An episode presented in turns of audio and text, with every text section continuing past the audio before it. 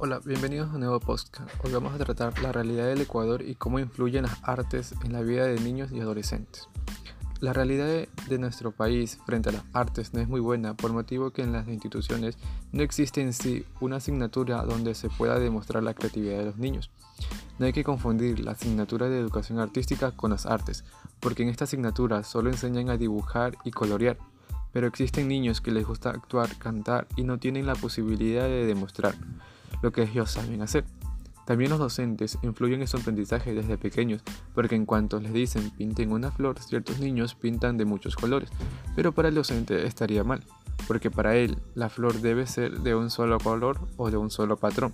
Entonces, desde este momento, él está interrumpiendo la creatividad de los niños, ya que deberían solo seguir el patrón que el docente les dice y ellos no poder hacer uso de su creatividad.